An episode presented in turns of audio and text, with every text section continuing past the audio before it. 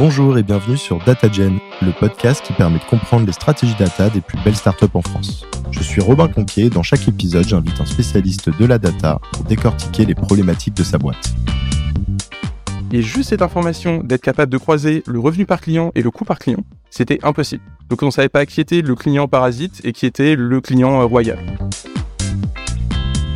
ils sont arrivés à un moment où ils sont plus forcément dans une logique euh, d'innovation, ils sont plutôt dans une logique d'intégration avec des suites existantes. Le but, c'est que quand je suis chez Google Cloud, c'est super facile de déployer Looker.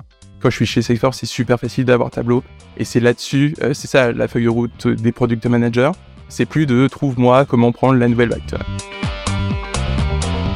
Si jamais les gens dès le début ont utilisé une semantic layer et en fait ont pris l'onglet MR dans le catalogue, t'as plus qu'à changer la définition sous-jacente. Tous les dashboards, tout le monde est fait sont mis à jour directement. Ah oui. Ouais, donc en termes de maintenance, c'est énorme. Bah ouais. Cet épisode est rendu possible par Welly, la solution de business intelligence. Aujourd'hui, je reçois Pierre qui est CTO chez Wally, euh, la startup qui édite un nouvel outil de business intelligence. Ils ont été accélérés au sein du prestigieux accélérateur euh, de startup américain Y Combinator et ont déjà convaincu plusieurs dizaines de clients, dont Ignition Programme, euh, Alma ou Zephyr. Hello Pierre, ça va? Salut, bah écoute, euh, impeccable, euh, je suis, je suis ravi d'être ici aujourd'hui. Eh bah écoute, je suis ravi de te recevoir sur le podcast. Tu peux te présenter et nous raconter la genèse de Wally pour commencer, s'il te plaît? Moi, à l'origine, donc je suis, je suis de profil euh, ingénieur. Après mes études, je savais pas trop quoi faire. Du coup, je suis allé dans le conseil où en fait les, gens te proposent différentes missions. Je suis allé travailler chez Schneider Electric, donc c'est une grosse boîte du CAC 40 sur un déploiement planétaire de Salesforce. On a déployé un million de, de personnes. J'en ai retiré deux choses. Bon, déjà, c'est une belle compréhension du déploiement, des grosses boîtes, etc. Et surtout, c'est là où j'ai rencontré Emilien, qui est un de mes cofondateurs. Après deux ans, j'avais envie de plutôt travailler dans l'écosystème startup. Et du coup, j'ai rejoint une startup existante. Alors, c'est une CDP qui s'appelle MediaRhythmics. C'est, je pense, une ou peut-être la plus grosse data plateforme de France, qui bosse avec Auchan, qui bosse avec euh, euh, Orange, enfin, genre, voilà, qui traite énormément de, données. C'est là où j'ai rencontré euh, Florian, et du coup, là-bas, j'ai fait du produit, j'ai fait, de l'accompagnement client. Et euh, au bout de quatre ans, en fait, on avait pas mal de frustration parce qu'on avait plus de questions que de réponses. Alors, on n'avait notamment pas de stack data, mais ça, à l'époque, on savait pas vraiment. On avait plutôt le, on va dire le, sais, le, membre fantôme où genre tu sens qu'il te manque quelque chose qui pourrait te stabiliser, mais tu l'as pas vraiment.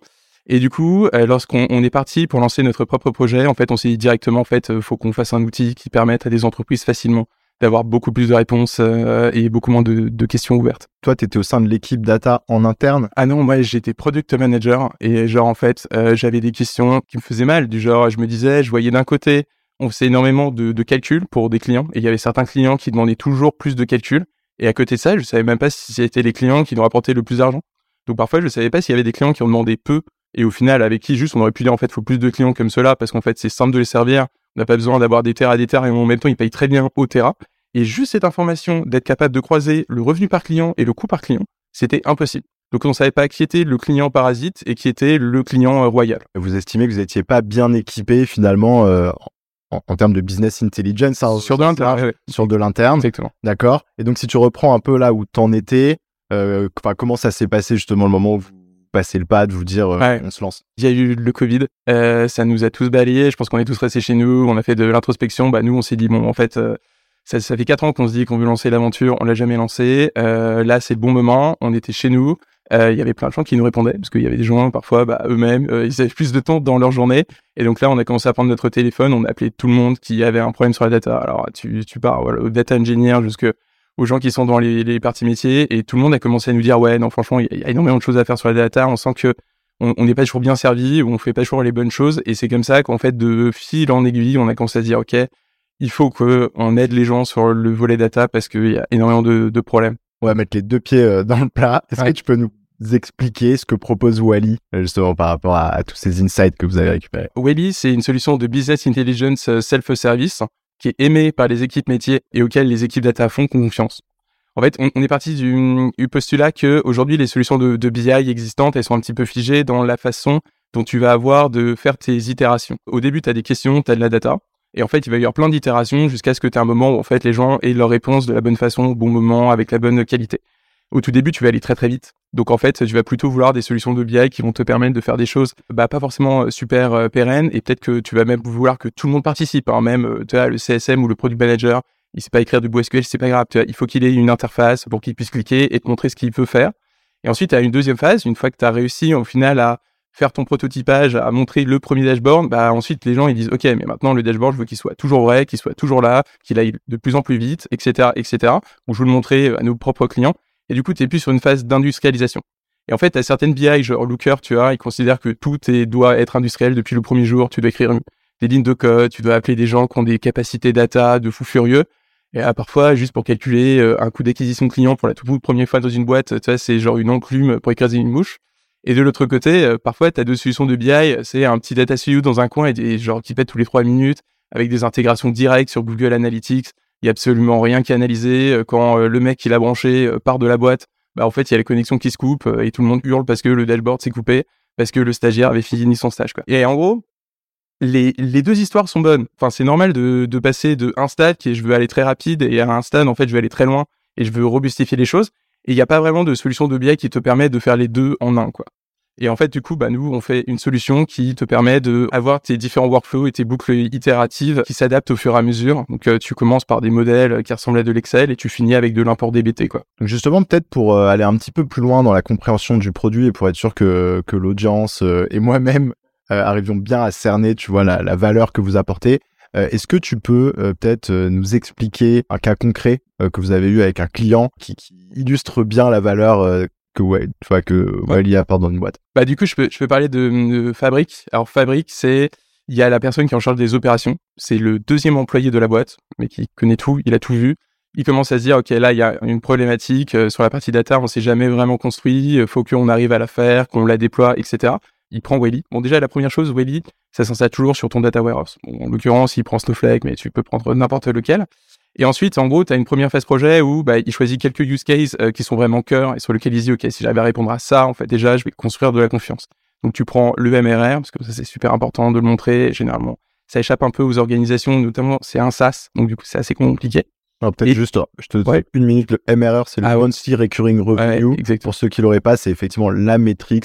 C'est l'équivalent du, chiffre d'affaires pour une boîte plus traditionnelle. Lorsqu'on est un, SaaS, donc une boîte de, de logiciels, c'est un peu la métrique clé qu'on va suivre voilà. quotidien. Quoi ta valorisation est directement dépendante de ton MR quand tu es un SaaS. Euh, ça doit être vraiment, c'est ton étoile du berger, quoi. C'est ton indicateur phare.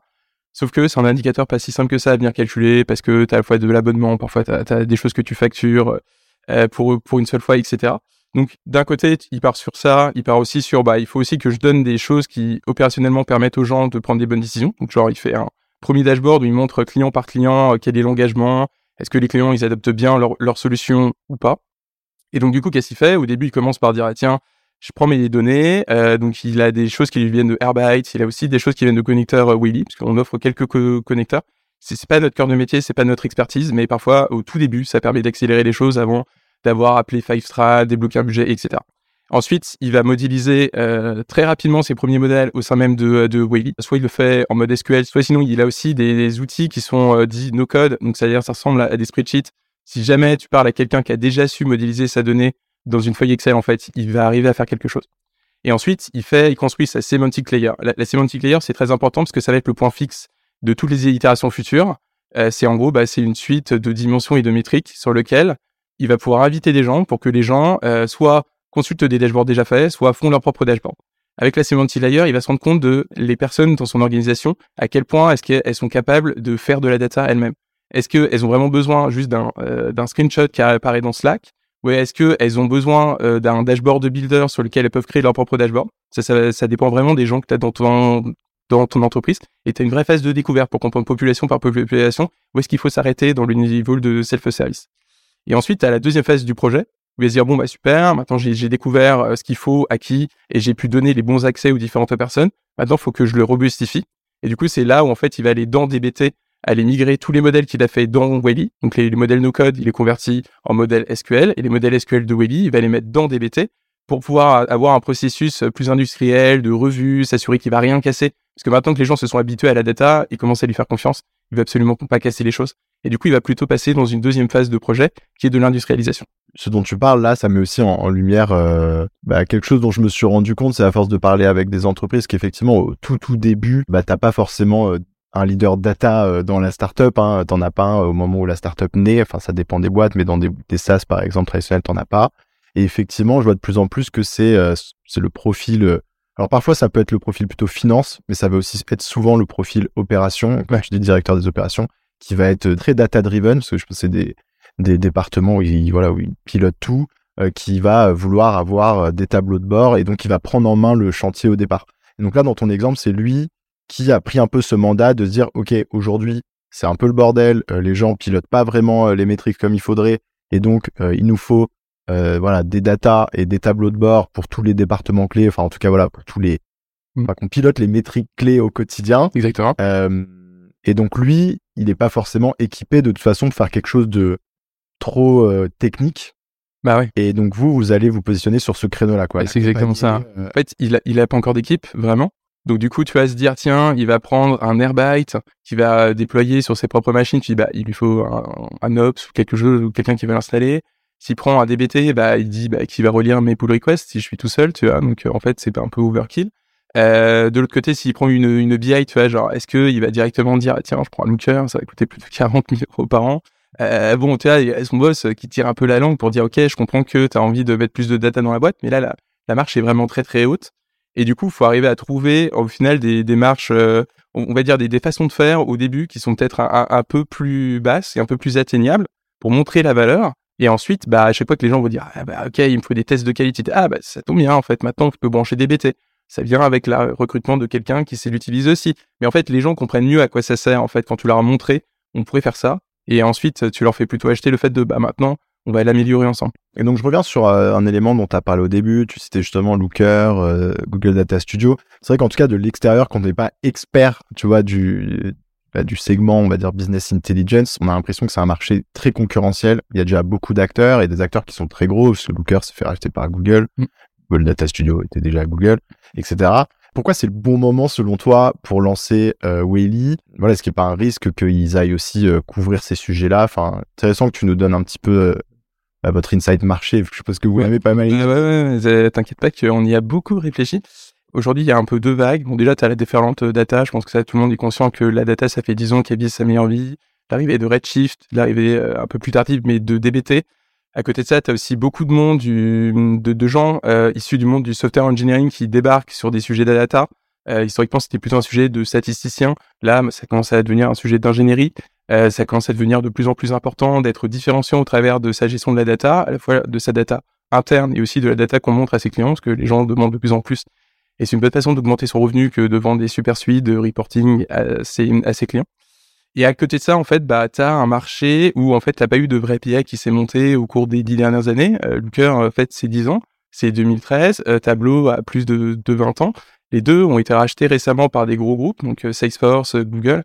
En fait, on sait que quand des solutions comme ça sont rachetées par des groupes, Google a pas vraiment envie, euh, de vendre euh, Looker. Google a envie de vendre Google Cloud et utilise Looker comme étant une des nouvelles raisons de vendre du Google Cloud. De la même que Salesforce a envie de vendre Salesforce Récemment, je me suis rappelé par quelqu'un de, chez Tableau parce que j'avais fait un, free trial qui veut me vendre un CRM. J'arrête pas de lui dire je veux acheter Tableau et ils disent bah et votre projet Salesforce où est-ce qu'il où est-ce qu'il en est? Bah.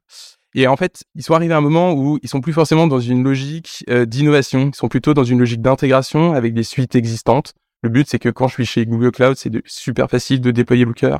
Quand je suis chez Salesforce, c'est super facile d'avoir Tableau. C'est ça la feuille de route des product managers. C'est plus de trouve-moi comment prendre la nouvelle vague. Ils ont pris leur vague ils ont eu un succès phénoménal et c'est tous les gens qui les utilisent aujourd'hui comprennent pourquoi est-ce qu'ils les utilisent, mais ils sont plus aujourd'hui positionnés pour prendre la nouvelle vague qui est en train d'arriver et donc qui est vraiment qui a fait le stockage, qui a fait la modélisation avec EDBT et en fait la, prochaine catégorie qui va être reformatée dans l'ère 2020, c'est la partie BI. Grâce notamment à une meilleure intégration avec aussi bah, toute la moderne data stack en fait et notamment DBT quoi. Mm. Ok. Quelle est la plus grosse difficulté que vous avez rencontrée euh, avec Welly Je sais pas, que ce soit un sujet euh, plutôt euh, technique ou, plutôt en termes d'aventure entrepreneuriale? Je pense que, en fait, les, sujets data et notamment sur de la partie business intelligence, ce qui est assez compliqué, c'est que c'est des sujets au final extrêmement stratégiques pour les entreprises. Et du coup, les entreprises ont pas envie de, au final, de se rater Et donc, elles ont envie de réfléchir longtemps à leur stratégie, de trouver les bons processus, les bonnes personnes à venir recruter, les bons outils. Et on est dans ces, des cycles de vente au final qui sont quand même très longs. On a certains clients qui genre deviennent clients aujourd'hui, à qui on parle de, depuis deux ans. Et en fait, c'est pas tant que Willy versus quelque chose, c'est juste ils ont pas eu encore euh, l'épiphanie, euh, tu vois, pas plus tôt. Ça leur a mis deux ans pour euh, réfléchir et se rendre compte qu'en fait c'était vraiment ça ce qui leur manquait. Et quand tu es une startup, euh, bah en fait toi tu as, besoin d'avoir des feedbacks extrêmement rapidement, tu as besoin d'avoir de l'acquisition extrêmement vite et au final ça peut être compliqué lorsque tu as des cycles de vente qui sont tout de suite très très ce qui arrive à la plupart des startups qui visent des, on va dire plutôt des enterprises et des gros marchés, c'est que tu as vraiment à l'allumage un côté où euh, tu as une phase de vide et puis bah d'un coup ça s'accélère. Mais voilà, donc je pense que c'est on, a vraiment ça. Et ensuite on a une deuxième partie, c'est que bah tu l'as dit, on est face à des mastodontes du marché qui existent depuis des dizaines d'années. Donc en fait, tu as une couverture fonctionnelle avant d'arriver à vraiment pouvoir être comparé à ces entreprises-là, qui est extrêmement longue. Il faut avoir les reins très solides et très résilients pour s'y amener. C'est juste que c'est une question de temps. Et en fait, c'est juste qu'il faut que j'ai cette couverture fonctionnelle-là. Et là, je commence à rentrer dans la nouvelle catégorie. Et au final, c'est d'un coup, tu finis par émerger. T'es plus comparé à du Metabase ou à du Google Data Studio, tu vois, où en fait les gens disent, bah non, c'est genre, c'est des solutions qui sont bien, mais au final pour des pour des petits cas. Mais quand tu veux vraiment déployer une BI et s'adapter à tous les cas, en fait, il y a plus qu'il faut parce que euh, ils n'ont pas la bonne couverture fonctionnelle. Donc je, je dirais que c'est les c'est les deux principaux euh, facteurs. Et en même temps, c'est pas évident parce que, enfin, tu vois, je me mets à la place d'un, directeur des opérations ou d'un profil dans une boîte avec qui vous êtes en relation. Et je trouve que c'est pas facile à cerner. Et aujourd'hui, c'est vrai que si je montais un département data, tu vois, je serais tenté de, bah, de regarder ce que font euh, tous les copains euh, qui sont euh, chez Looker, chez Metabase ou sur un, outil, comme tu dis, qui avait pris la vague mm. précédente et qui a son apogée aujourd'hui. Et je serais rassuré parce que tu as aussi tout un angle bah, de voilà d'après de trouver des gens qui connaissent déjà cet outil, d'avoir la communauté, d'être capable de trouver des réponses à tes questions. Et du coup, j'aimerais peut-être qu'on réinsiste deux secondes là-dessus, parce que je me dis qu'on est peut-être passé un peu vite. Genre, est-ce que peut-être tu peux nous réillustrer un ou deux cas de fonctionnalités que vous proposez chez Welly, de choses que tu peux faire en relation avec justement bah, une vision un petit peu euh, ultérieure euh, d'un passage à DBT ou une vision euh, justement ultérieure d'un passage à un nouvel outil moderne ou de ou de quelque chose que tu vas vouloir faire comme, euh, je sais pas, moi au début tu vas avoir tes modèles dans ton outil de BI, puis après tu veux tout rapatrier dans ton outil d'entrepôt, ce qu'on voit dans beaucoup de boîtes parce que tu as envie de te rendre moins dépendant de l'outil de BI. Enfin, voilà, est-ce qu'il y a deux, trois cas comme ça que tu peux mettre en avant où tu sais d'expérience que c'est une plaie quand tu le fais avec des outils bah, qui n'ont pas pensé euh, ces cas de figure-là? Et, euh, et, vous, vous y avez pensé, du coup, il y a un chemin, c'est évident. Nous, en fait, on est au, tout début, on t'offre une semantic layer, et je pense qu'on offre la semantic layer la plus rapide à mettre en place. Tu peux la mettre en place uniquement en mode no code. Tu vois, t'en as pas d'autres existants. Tu vois, tu veux celle de DBT, c'est du code. Tu veux celle de Looker, c'est du code. Et, la semantic layer, je me permets au cas où des gens ne la connaissent pas et moi j'ai une manière de me la visualiser dans la tête où ce que je me dis, c'est que c'est l'espace de l'outil de business intelligence, notamment où tu vas avoir créé, par exemple, n'importe quoi, tes 10 métriques clés. Exactement. Et qui seront définies, donc avec la manière de les calculer, et que ça te permet en même temps de, bah, de figer la manière dont ces 10 métriques sont calculées, et, et, en même temps, ça opère presque un peu comme un, une prémisse de catalogue. Et n'importe qui dans l'entreprise qui a envie, donc notamment un analyste qui a envie de recréer un dash de son côté en utilisant une métrique, sera obligé de venir reprendre la même métrique avec le même calcul et t'évite tout de suite les problématiques de silo dont on entend toujours parler, qui créent après des incohérences dans les données, etc. Exactement. C'est exactement ça. Ça a aussi le, le, bénéfice de permettre de la maintenance dans le temps. C'est-à-dire si jamais par exemple un jour tu changes ta façon de calculer le MRR, tu vois, que même, tu vois, tu, c'est plus les mêmes tables, c'est plus les mêmes calculs, etc. Euh, si jamais les gens dès le début ont utilisé une semantic layer et en fait ont pris l'onglet MR dans le catalogue, t'as plus qu'à changer la définition sous-jacente. Tous les dashboards que tout le monde est fait sont mis à jour directement. Ah oui. Ouais, donc en termes de maintenance, c'est énorme. Bah ouais. Tous les gens qui sont partis sur du Metabase et qui ont laissé les gens écrire plein de SQL partout, le jour où ils changent la définition, ils s'arrachent les cheveux, ils se disent je sais plus comment faire. Ouais. Là où chez nous, en fait, dès le début, ils disent ah mais en fait, je veux une semantic layer. Genre, mais depuis le début, je le veux. De côté, ils se rendent compte que toutes les autres solutions, pour en avoir une, ça coûte les yeux de la tête, mais en, tu vois, en effort interne. Là où nous, on leur dit, moi, je te la donne dès le début, et ensuite, je vais te donner tous les outils pour que, à terme, elles, deviennent comme la semantic layer de DBT et de Looker, dans le sens où tu vas pouvoir mettre du code, de l'engineering et tout ce que tu mets derrière. Sauf qu'au début, tu vois, pour montrer à ton organisation que ça valait le coup d'avoir une semantic layer, je vais te permettre de l'avoir pas cher. Ouais, donc en fait, la grosse différenciation, si on veut vraiment la vulgariser, c'est euh, d'avoir euh, prévu euh, un outil qui permet de faire la première marche avec le bon prix, la bonne complexité, mais tout en ayant en étant capable de créer la machine de guerre sur les étapes suivantes. Et, euh, et c'est vrai qu'il y a beaucoup of data que j'ai interviewé où, où souvent ce, bah en fait voilà on a poussé le plus longtemps possible avec des spreadsheets enfin vraiment en mode bricolage euh, et puis après boum on a mis Looker mais c'est tout de suite en mode voilà c'était un projet parce que bah Looker t'as un code euh, propriétaire Et même pour former toutes les équipes à dire en fait à partir de maintenant vous avez ce catalogue, c'est comme ça que vous l'utilisez.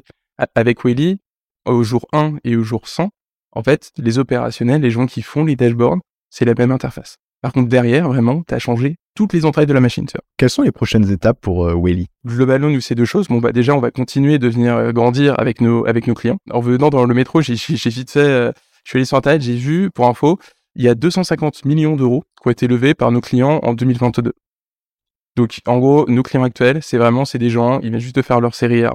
Euh, ils ont des, des, des ambitions et des objectifs qui sont démesurés et genre qui c'est super cool de bosser avec eux. Ils sont extrêmement dynamiques et l'idée bah, c'est de les accompagner sur la partie data. C'est eux qui nous tirent vraiment au jour le jour et du coup l'idée c'est de grandir av- avec eux. Aujourd'hui c'est notre chance que d'avoir des clients qui grandissent aussi vite. Dans des expériences précédentes, je parlais boîte du, du CAC 40 ou autre, c'était beaucoup plus difficile parce que quand tu travailles avec des entreprises qui au final ont peu de besoins qui changent d'une année sur l'autre parce que bah, ils ont des taux de croissance à euh, un seul chiffre, c'est très compliqué d'imaginer le futur pour eux quoi. Là où nous, ce qui est génial, c'est que bah, euh, dès qu'on imagine une, une nouvelle roadmap ou quelque chose comme ça, en fait, le client te répond directement et te dit Ah, c'est vrai que c'est le problème du prochain trimestre. Quoi. Donc on est vraiment au jour le jour. Donc ça c'est premier sujet. Second sujet, bah, c'est nous, c'est la série A, c'est dans un an. C'est en gros, c'est avoir les unités économiques qui nous permettent de lever. Donc aujourd'hui, on a levé euh, une première fois avec Way Combinator et du coup, bah, ça sera la prochaine levée de fonds de, de Way. et du coup comment ça se passe? S'il y a des équipes data euh, qui veulent euh, essayer Wally là qui nous écoutent est-ce que c'est possible? Enfin, comment ça Ouais. se passe? Bah écoute, nous, alors c'est quelque chose qu'on a appris chez chez Way Combinator. Euh, ce qu'on fait, on travaille vraiment avec des gens qui ont des projets sérieux. On pense qu'en fait, euh, si tu veux vraiment essayer une solution de business intelligence, pas juste avec un fichier CSV qui traîne sur ton ordinateur, enfin, ça, tu vas plutôt tester euh, la capacité à visualiser des choses, mais pas la capacité à déployer des choses pour de vrai. Du coup, en termes de sujets sérieux, donc soit vous avez un projet d'entreprise, vous avez même, par exemple, parfois, on travaille juste avec une seule division dans une boîte. hein. Donc là, c'est très simple. Vous allez sur wiley.io et vous nous envoyez un message et on vous rappelle et on voit. Donc nous, on fait euh, des des POC qui durent un mois, qui sont gratuits. Euh, voilà, on fait ensemble, on voit tout ce qu'on peut faire, on déploie tout ce qu'on peut déployer. Ensuite, on fait le on fait le bilan. Euh, si jamais vous n'avez pas de projet d'entreprise, on va pouvoir fournir des, licences gratuites de Willy dans deux cas. C'est soit sur des projets éducatifs, donc si vous faites un bootcamp, par exemple DataBurn, vous avez des projets finaux, on a déjà accompagné des et promotions, euh, ou si vous avez un projet euh, associatif. Donc par exemple, si vous gérez une communauté Slack, donc nous par exemple on travaille avec Modern Data Network, on travaille avec Business Operation. Si vous avez voilà comme ça une, association, euh, alors on n'a pas encore travaillé avec Data for Good, mais par exemple ça serait un, exemple euh, typique.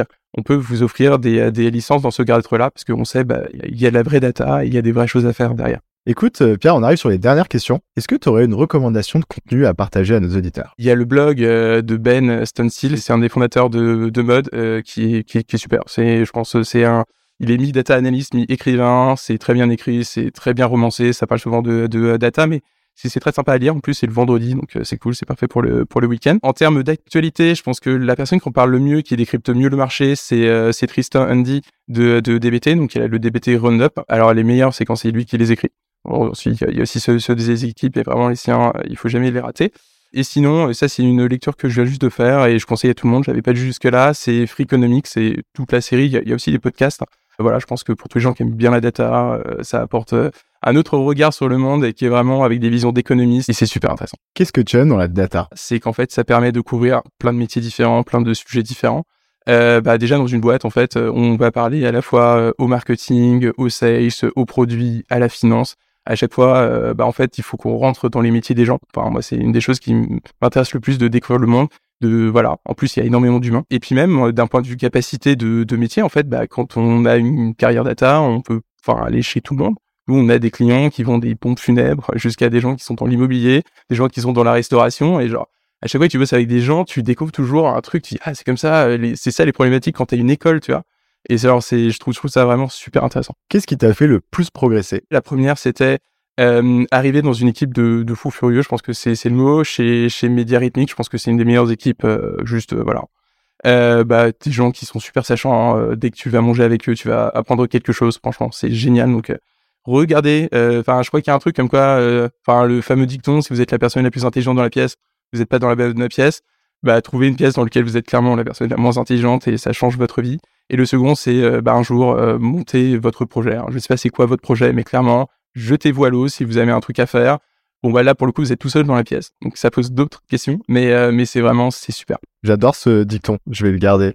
si vous êtes tout seul dans la pièce, que vous n'êtes pas dans la bonne pièce. J'avais jamais entendu. Quel est le meilleur conseil qu'on t'ait donné? Alors ça, c'était euh, premier jour euh, de mon premier job dans le dans le conseil. C'est un peu bizarre, mais c'était globalement pense à toi parce que c'est le métier de personne d'autre de penser à toi.